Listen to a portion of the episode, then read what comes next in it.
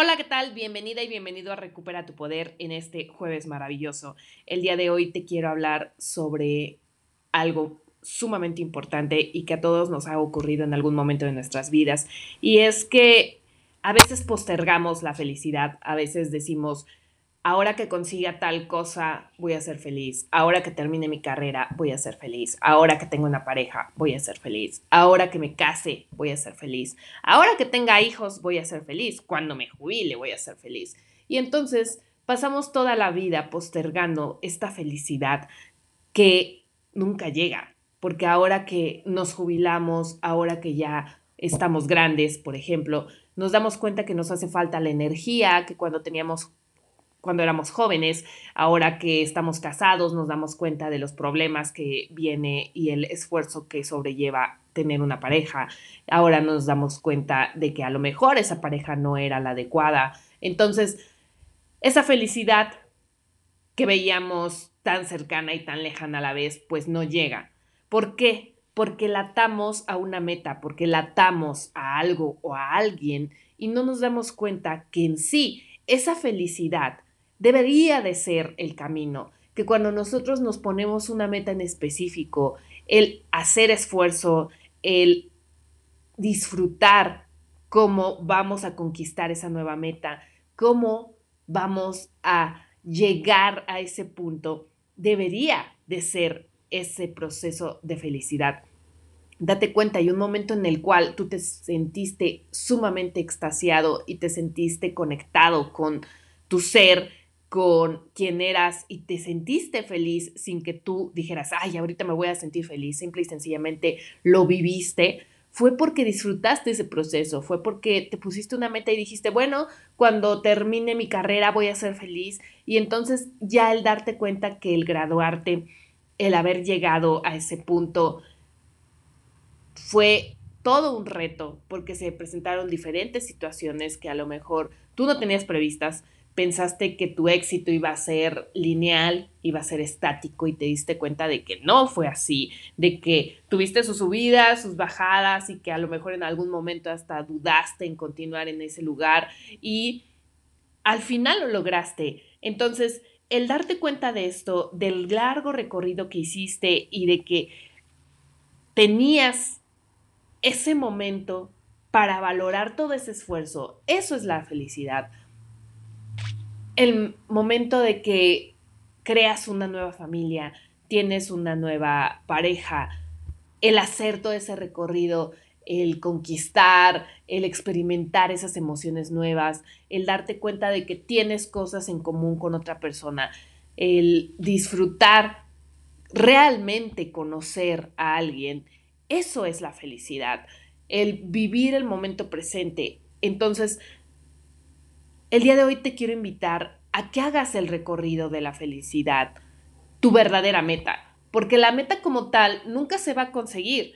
Una meta que te haga sentir pleno y 100% feliz, eso no lo vamos a conseguir. Solamente vamos a conseguir el sentirnos satisfechos con haber dado nuestro 100% y el haber obtenido los resultados que esperábamos o a lo mejor los resultados que no esperábamos, pero haber obtenido resultados y haber vivido una experiencia. Entonces, pregúntate, ¿estoy atando mi felicidad a algo o a alguien? ¿Y por qué lo estoy haciendo? ¿Y cómo vas a encontrar esa felicidad? Poniéndote objetivos con significado. Regresamos una vez al significado cuando tú tienes ya un propósito definido, cuando sabes hacia dónde van dirigidas tus acciones, qué es lo que buscas en esta vida, para qué fue que llegaste a esta vida, realmente todo se vuelve un poco más fácil. No digo que sea excelentemente fácil, pero sí el recorrido lo empiezas a disfrutar y empiezas a valorar esas pequeñas cosas.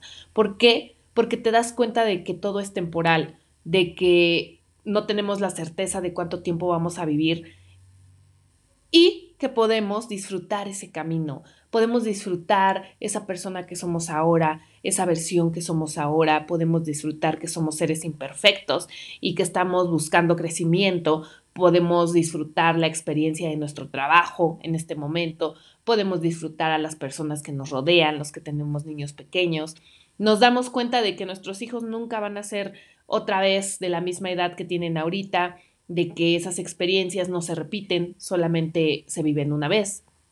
Y que aunque no queramos, el tiempo hace de las suyas y hace que crezcan y entonces esa inocencia, esa espontaneidad se va perdiendo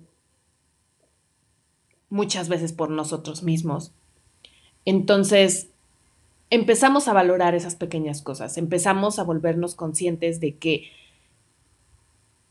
el camino, por ejemplo, de la paternidad es realmente la felicidad. No es la paternidad en sí, sino el camino que te lleva a conocerte a ti como padre, a dejar de lado el egoísmo, porque ahora no solamente tienes que ver por ti, sino ves por otra persona. Ahora haces las cosas con significado.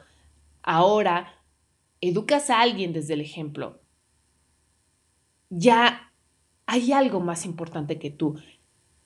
Y eso es lo que experimentamos las personas que tenemos hijos y es lo que buscan la gran mayoría de las personas, el encontrarle un significado a su vida. Entonces, si no tienes hijos, yo te invito a que te veas a ti como ese niño al cual debes de cuidar, proteger y guiar. Pregúntate, ¿la persona que soy en este momento es de quien se sentiría orgulloso el niño que alguna vez fui? ¿Estoy logrando mis sueños que en algún momento me puse cuando era niño? ¿Estoy cumpliendo esas expectativas de vida?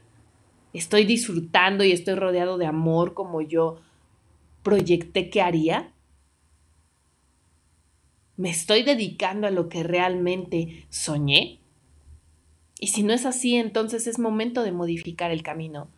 Es momento de empezar a disfrutar ese camino y es momento de cambiar tu forma de ser, tu forma de vivir, porque entonces, ¿cuál es el propósito de esta vida? ¿Cuál es el propósito de tu vida?